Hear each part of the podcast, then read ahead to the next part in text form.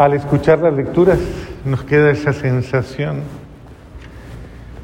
de uno de esperanza, porque básicamente estamos hablando de que todos aquellos que por alguna razón puedan tener una condición o una situación o una experiencia que eh, básicamente los ponga en en, una, en una realidad eh, dolorosa tal vez o tal vez eh, de cansancio, de abatimiento, pero también de enfermedad o de limitación o tal vez de, de incapacidad. Todo aquel que de alguna manera incluso tenga condiciones desfavorables económicamente hablando o eh, en el Evangelio de Cristo son mirados de una manera diferente, muy diverso a la sociedad humana. En la sociedad humana, como dice la canción, ¿cuánto tienes? ¿Cuánto vales?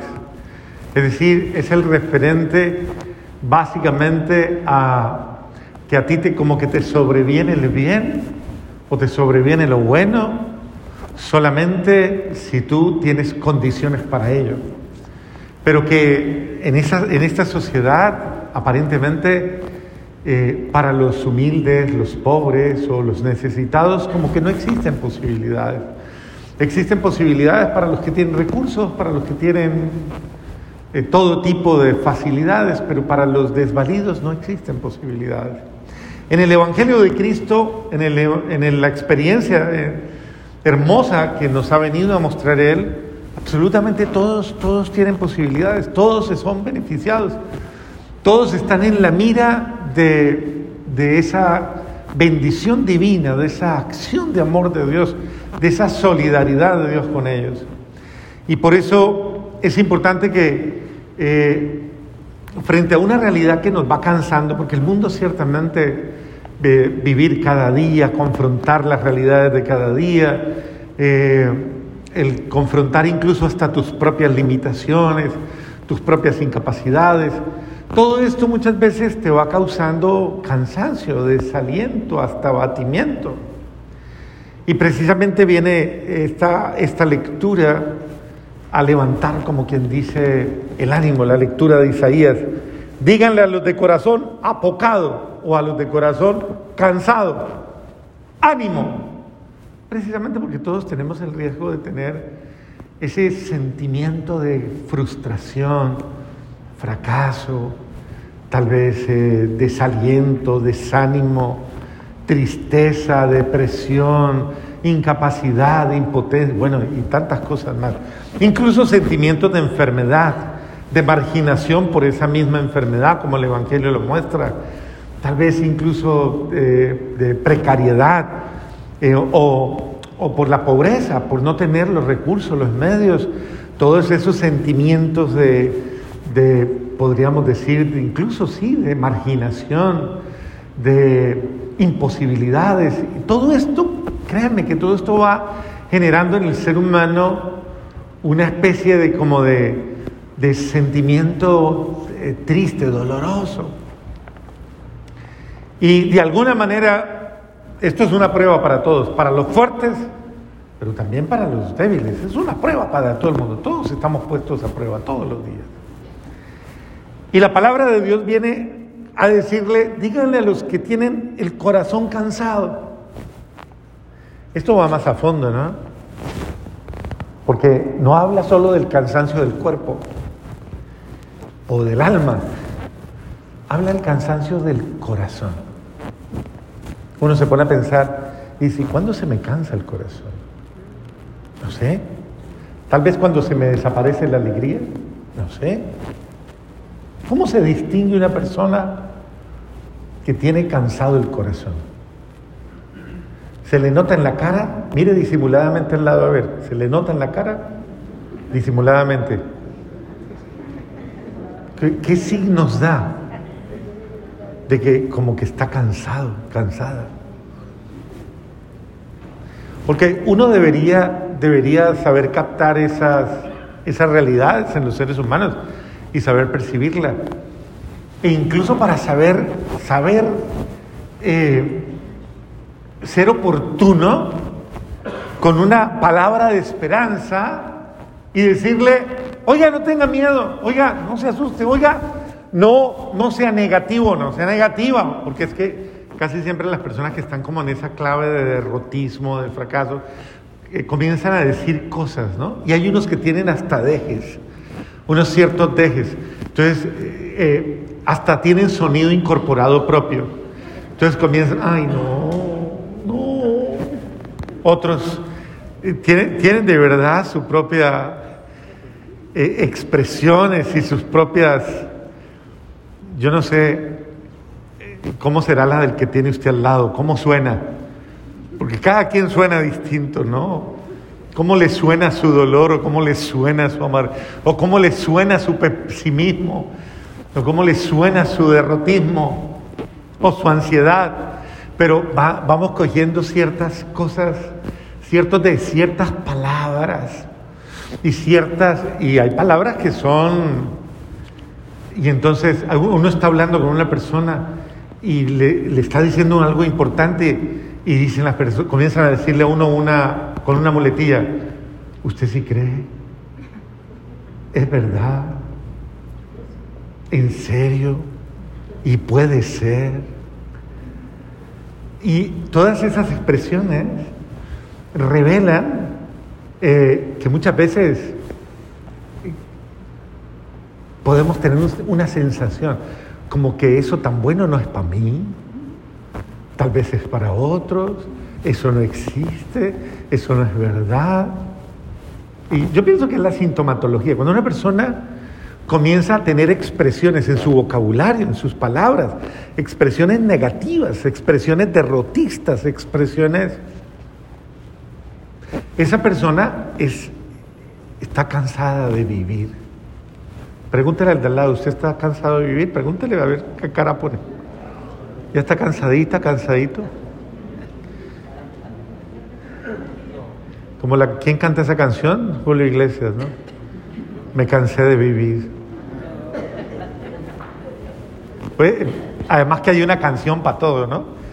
Hay quien tiene su canción propia. Y bueno, el Señor dice, díganle a esos ¿Cómo es que hay que decirle? No, pero dígalo con ganas, como si hubiera comido. ¿Cómo es? A ver, dígale al de al lado. ¿Cómo es que le va a decir? No, pero que se sienta. Que... ¿Usted lo sintió? ¿Usted lo sintió? Diga a ver. ¿Cómo es? Pero que le dé ánimo, que le dé ánimo. Dígale a ver. Pues. ¡Ánimo! Eso, una vaina que salga así del alma. Que se despierte, que reaccione. No tenga miedo.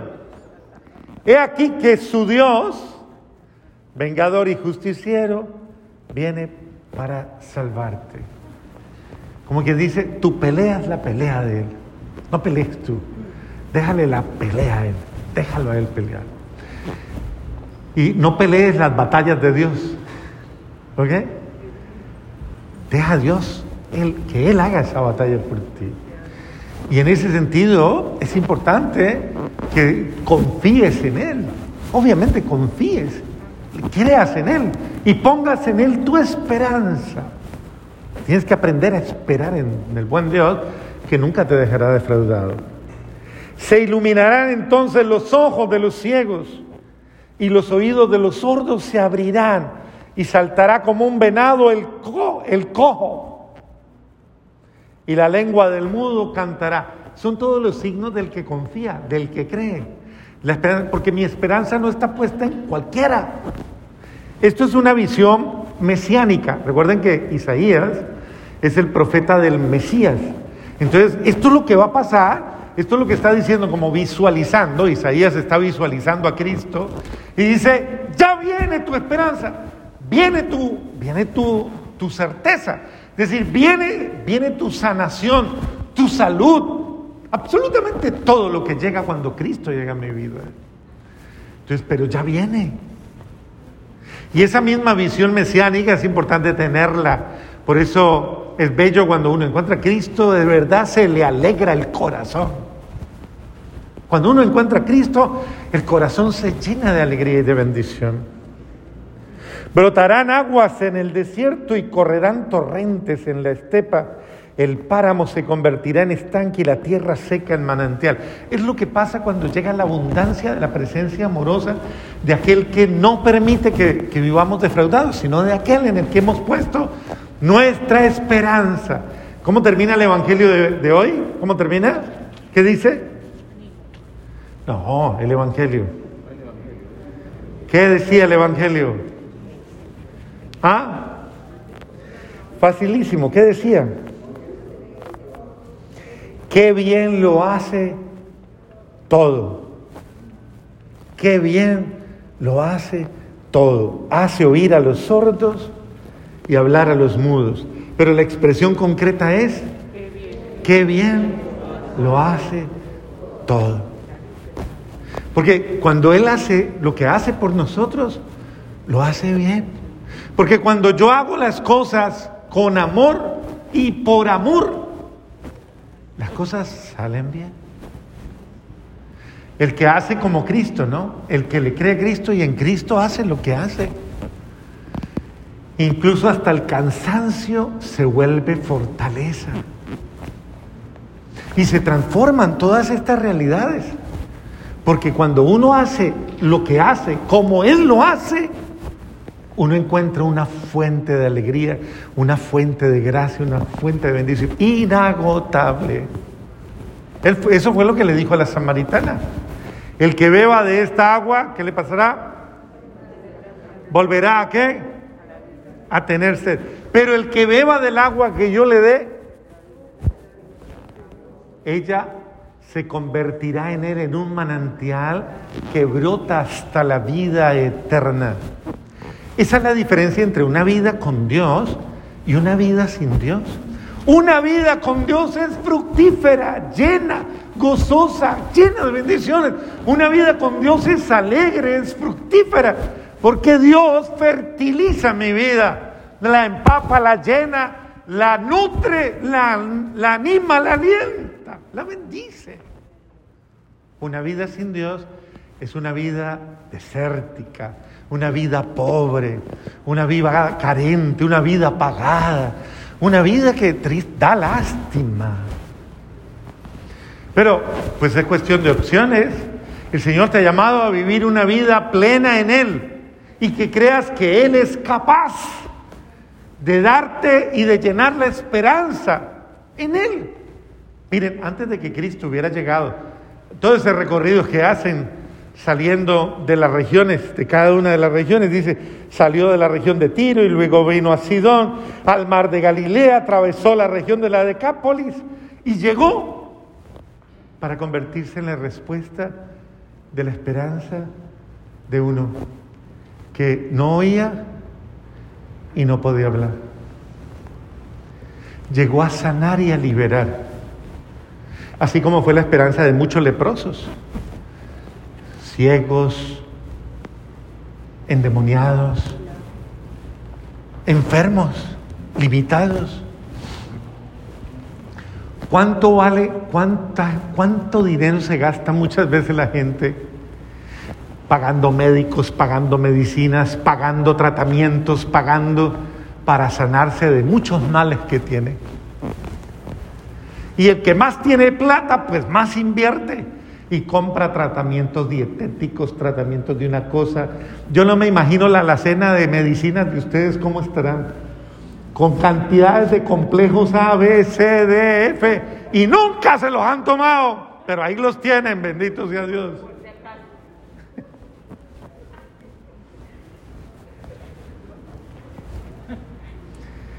Pero para el que no tiene nada, su único y verdadero recurso es Él. Y Él tiene, el que solo lo tiene a Él, tiene la certeza de que Dios me sana. Con esto yo no le estoy diciendo que no vaya a su médico y no se tome su medicina, si es que le corresponde, pero que no tenga una mentalidad ¿Cómo es que se llaman esos que a toda hora viven enfermos pensando en enfermedad? Eso, no tengo una mentalidad hipocondriaca. Pregúntale de al lado, ¿usted es hipocondriaco? Le duele todo, todo, por todo vive tomando pastillas, por todo vive buscando cremas, vive tomando, vive haciendo, vive el hipocondriaco, la hipocondriaca espiritual también, esos que viven a toda hora. y viven enfermos de todo, todo les duele, todo les... ¡Ah! Busca a Cristo que Cristo te sana, busca a Cristo que Cristo te alivia, Él te llena y Él te da alegría, Él, es el que te da la gracia, porque Él te da un lugar privilegiado en tu vida. Eso es lo que dice el apóstol Pablo. Usted no Cristo no discrimina a nadie. Para Cristo tú tienes el primer lugar, tú tienes el lugar privilegiado en su agenda, en su realidad, en su mirada de amor. Tú eres el primero por el que Dios está dispuesto a hacer todas las cosas. Entonces, ¿qué se necesita? Creer un poquito, creer un poquito más pero creerle a Él y vivirlo con certeza. Por eso yo personalmente me siento edificado cuando me encuentro ese tipo de personas con fe que le dicen a uno, aún en medio de la enfermedad, aún en medio del dolor y de la contradicción, y uno le pregunta, ¿cómo estás? Y dice, Padre, estoy en Él, estoy fortalecido, estoy bendecido, estoy bendecida, confiando en el amor de... Y uno los ve que aún en medio de las dificultades conservan la paz conservan la alegría, conservan la esperanza, conservan la, tranquilidad, porque saben en quién ha puesto su confianza. Entonces Dios nos invita hoy a que no nos desalentemos, a que no nos desanimemos y a que creamos firmemente. Él viene, viene, viene para que yo no me decaiga, para que no me desanime, para que no me desaliente, para que no me canse. Él viene y no deja que yo termine en cualquier momento abatido por mis propias realidades. Él viene a levantarme y a decirme, no tengas miedo, que yo estoy contigo. Pon tu confianza en mí, pon tu esperanza en mí, que yo te sostengo. Amén.